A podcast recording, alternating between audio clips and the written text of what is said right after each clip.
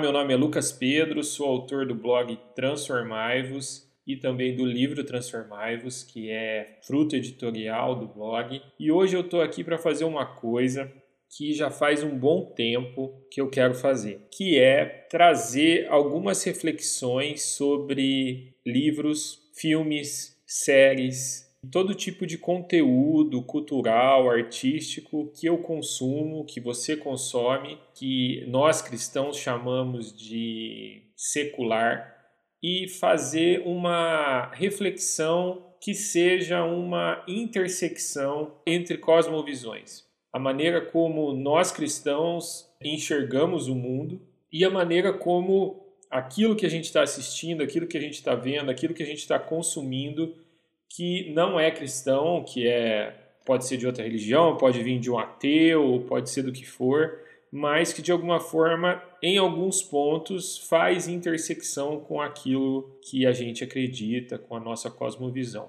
E para começar de uma maneira muito boa essa intersecção, eu quero começar, eu decidi começar com a série Dark, fazendo uma reflexão sobre a série Dark, que é uma série que foi e que está sendo aclamada pela crítica e pelos consumidores aí do Netflix e tudo mais pelo mundo. E eu também assisti e, e também adorei. É, eu curti muito. É, na verdade, eu não adorei. É, tem, tem até algumas críticas que, que eu faço aí com relação ao Dark, mas eu gostei muito. Achei assim que é uma obra-prima no sentido de construção né? É um roteiro extremamente complexo. Eu tô para ver ainda alguma coisa, algum roteiro mais complexo do que Dark. Aliás, eu gosto muito dos filmes do Nolan, que ele que fez Interestelar, que é meu filme, meu filme preferido, que eu vou falar aqui também. Pretendo falar sobre o Interestelar, mas eu acho que o Nolan ficou para trás com relação a roteiro e complexidade de roteiro com o Dark, né? Comparando com o Dark.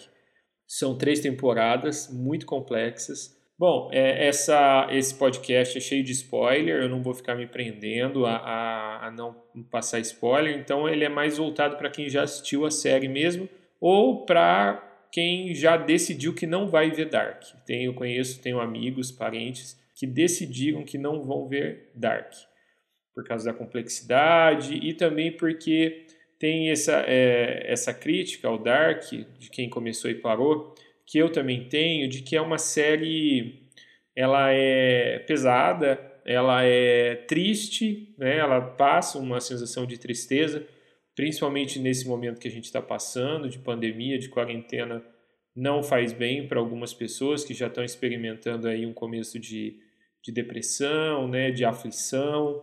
Então, é, não recomendo mesmo né, que essas pessoas assistam.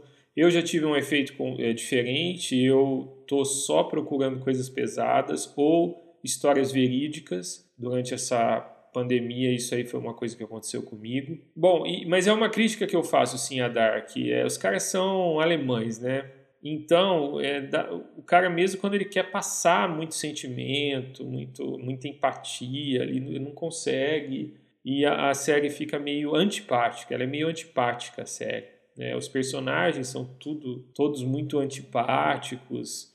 É, eu consegui desenvolver uma empatia pelo Jonas, né? o Jonas menino, né? e achei interessante o ator, o trabalho dele. Ele consegue passar uma emoção com os olhos, com a atuação dele, né? e isso me prendeu bastante. Né? mas realmente é fraco disso. Né? É, é, não tem nenhum tipo de alívio cômico. Dark não tem alívio cômico nenhum. Né? Eles não têm, uh, não, não se preocuparam, não, não, não quiseram fazer nada nesse sentido.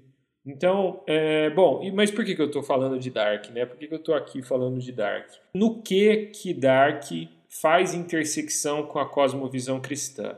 Antes de falar isso, eu quero deixar bem claro que na minha proposta aqui de fazer essas intersecções de, né, de secular com, com cristão, eu não pretendo de forma nenhuma é, converter o trabalho do diretor, do escritor, seja quem for, para a cosmovisão cristã e, e fazer um, um trabalho de malabarismo forçado para transformar a mensagem do cara numa mensagem cristã. Isso é muito feio, isso é muito chato, na verdade. E, e Dark, como, como fica bem claro, não apresenta uma intenção de se passar por um conteúdo cristão. Né? Não existe essa vontade de se passar por um conteúdo cristão. Existe sim intersecções, por exemplo, é, uma frase que é a frase que, se não me engano, está é, é, tá no começo da segunda temporada ou no começo da terceira temporada, não me lembro agora, que é do de Schopenhauer, é, é a seguinte. Ela é muito marcante, ela, ela, ela cai igual uma bomba em quem está assistindo a série. Diz o seguinte: nós somos livres, o homem é livre para escolher o que quer, mas ele não é livre para querer o que quer. Olha só, isso é uma frase de Arthur Schopenhauer, um filósofo ateu.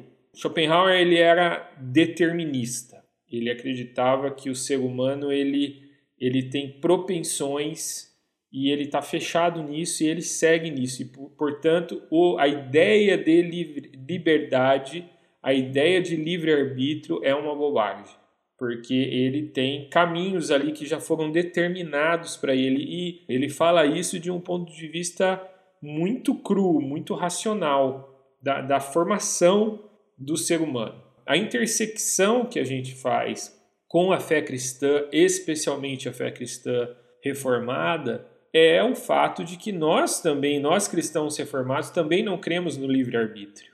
Né? É claro que existe toda uma, uma cepa, uma gama de evangélicos e de cristãos, né, de forma geral, que acreditam no livre-arbítrio, que nós temos a liberdade de escolher o branco ou o preto, a escuridão ou as luzes, Deus ou o outro lado, enfim. É, os cristãos reformados não, não compartilham dessa ideia de livre-arbítrio. Nós entendemos, o primeiro ponto do calvinismo, da fé reformada, está ali debruçada na depravação total, que apresenta para nós que o ser humano tem liberdade sim para escolher coisas, que é o que a gente chama de livre agência da vida. Então eu escolhi usar esse agasalho hoje, eu escolhi deixar barba, eu fui na ótica e escolhi esse óculos que eu tô hoje. Eu tô aqui com uma caneca preta que a, a minha esposa Jucinei me deu, que eu adorei, é um preto fosco lindo, adoro. Então eu escolhi, mas nós também acreditamos que o ser humano não tem liberdade para querer o que quer, mas isso tem um fundamento é, soteriológico, né, com relação à, à questão de salvação. Nós estamos caídos, nós somos corrompidos pelo pecado e, portanto, nós nunca escolheríamos o bem, nós sempre escolheríamos o mal. Por isso que nós somos monergistas. O que, que é isso? Gente, nós cremos que nós só somos salvos porque Deus agiu para nos resgatar. Deus agiu para nos salvar. Se ele não tivesse feito essa ação, nós nunca voltaríamos para Deus. Nós nunca iríamos até Deus. Então, qual que é a ideia da salvação do ponto de vista é, não reformado, vamos deixar mais simples assim. A ideia é que Jesus morreu por todos, por todos, e ele abriu então essa porta, essa grande porta para quem quiser aceitar a Cristo, aceitar a sua obra salvífica, pode vir.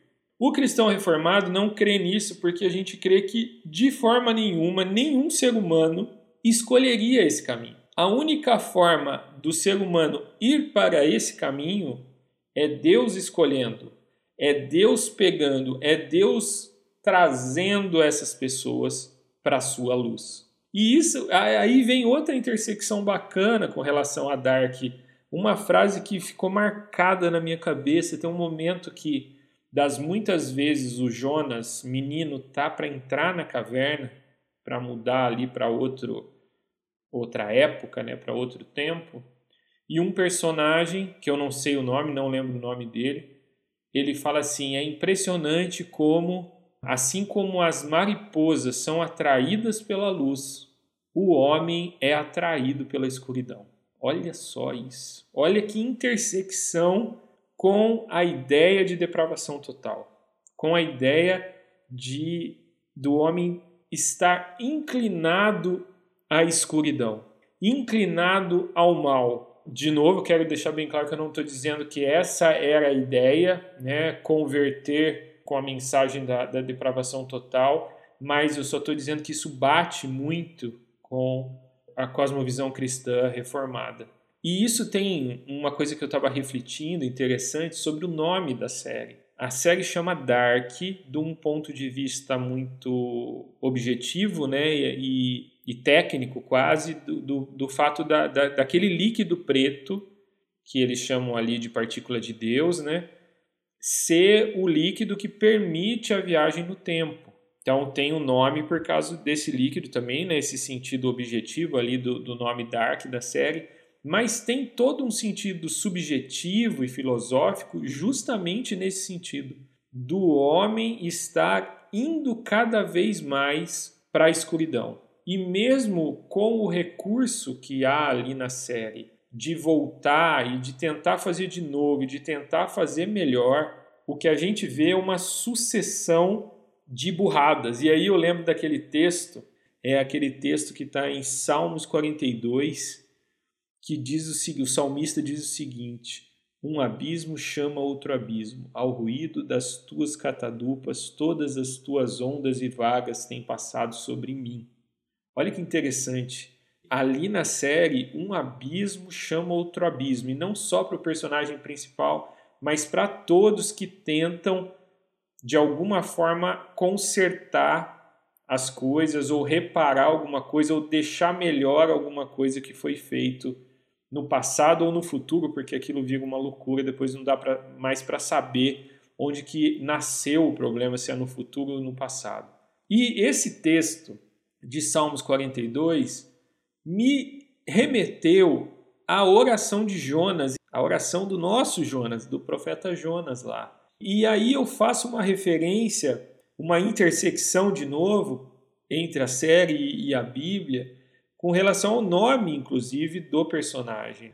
Jonas, o personagem principal, e Jonas, o profeta. E uma coisa interessante que quem estuda, quando a gente estuda o livro de Jonas, é entender que Jonas não conseguiu nem se matar. Assim como o personagem de Dark não conseguia nem se matar. Teve um momento na série que ele vai se enforcar e que ele é impedido pelo tal do Noah, que eu eu concordei com ele, para ser bem sincero, eu concordei isso. Se mata porque você só está fazendo burrada. E quando o Noah entra e salva ele, eu fiquei eu fiquei irritado, porque eu já queria que ele se matasse, para ser bem sincero. E isso acontece com o nosso Jonas, o nosso profeta Jonas. Jonas chega para os marinheiros e fala: Me matem, me joguem ao mar. E os marinheiros, não, mas por que a gente vai né, carregar essa culpa? Não, me joga no mar. Mas ele não consegue se matar porque ele está destinado a ir até Nínive e pregar o arrependimento e cumprir a missão que Deus deu para ele lá em Nínive. E a resolver aquela questão ali em Nínive. Então ele tinha um propósito, ele tinha um porquê, ele tinha uma missão. Jonas tinha uma missão. E o Jonas do Dark também tinha uma missão a gente descobre na terceira temporada que, é, aliás, em toda a temporada, né, o Jonas ali mais velho, todo ferido ali, todo cheio de cicatrizes, ele tem uma missão, ele só está enganado quanto ao que ele deve fazer e depois, enfim, ele descobre o que, que ele tem que fazer e ele resolve. A série tem um desfecho muito bacana. Outro paralelo que a gente faz, que tem tudo a ver também com essa questão da queda e da depravação total, e com certeza aí o autor da série sabia o que estava fazendo, sabia que estava fazendo essa intersecção com a Bíblia, é com relação ao nome, ao segundo nome, né, que os personagens recebem, né? No Jonas se torna Adam, né? E Marta se torna Eva, mostrando que os dois são os progenitores desses mundos caídos que eles habitam, né? E, e, que eles estão precisando resolver. Isso tem toda uma forte intersecção com a palavra de Deus. Bom, mas saindo um pouco dessa questão toda cosmológica e soteriológica que a série me levou, tem uma questão aí mais prática, mais, mais objetiva, que é uh, o fato do relacionamento com as pessoas, como que essa como que essa queda, como que essa propensão, essa inclinação que nós temos a fazer coisas erradas, a a cair nesses abismos que nós caímos, interfere nos nossos relacionamentos. Né? A série tem toda uma complexidade nas relações dos personagens, nas relações familiares. E uma das coisas que me chamou muito a atenção é que uma das frases que a gente mais ouve no Dark é eu sinto muito, me desculpe, eu sinto muito. Muitas vezes o personagem está falando isso para um ente querido, um pai, uma mãe, um filho, uma esposa, ou está falando isso para ele mesmo. Né? O personagem volta para o passado e fala isso para si mesmo. E isso é muito forte porque traz na gente essa, essa como eles lidam com a ideia de tempo. Não é uma ideia linear, é uma ideia de que o tempo é um lugar onde você pode ir e aquilo vai e volta, fica muito forte essa ideia de que nós poderíamos ter feito melhor, nós poderíamos ter agido melhor, nós poderíamos ter vivido melhor, nós poderíamos ter amado mais o nosso próximo, mas a gente foi insuficiente. Não porque a gente não tinha liberdade para ser melhor, mas é que infelizmente a gente não conseguiu ser melhor. Ou como diria aí Schopenhauer, a gente não teve a liberdade de querer ser melhor. Justamente por causa, e aí voltando aqui para a minha cosmovisão cristã, justamente porque a gente não tem essa capacidade de querer ser tão bom assim. E por que a gente não tem? a explicação cristã reformada para toda essa inclinação para o abismo e para a escuridão está ali na queda e na depravação total do homem. E por isso, por causa de toda essa escuridão e por causa de toda essa nossa propensão à escuridão, é que a mensagem da cruz, a mensagem monergista, como eu já expliquei aqui, de que é Deus quem age porque só ele poderia fazer isso, essa ideia fica muito forte. Essa mensagem fica muito forte. Quer dizer, quem pode resolver esse problema inato do homem não é o homem, não está dentro do homem essa capacidade para resolver isso. Então Deus vem até nós para resolver isso. Então, essas são algumas das reflexões que eu fiz assistindo Dark do ponto de vista da minha cosmovisão cristã reformada. E eu te desafio aí a deixar um comentário, né, você ouvir, deixar um comentário se tem mais alguma coisa, ou se tem alguma coisa que eu falei aqui que você não concorda, escreva aí nos comentários, beleza? E transformai-vos.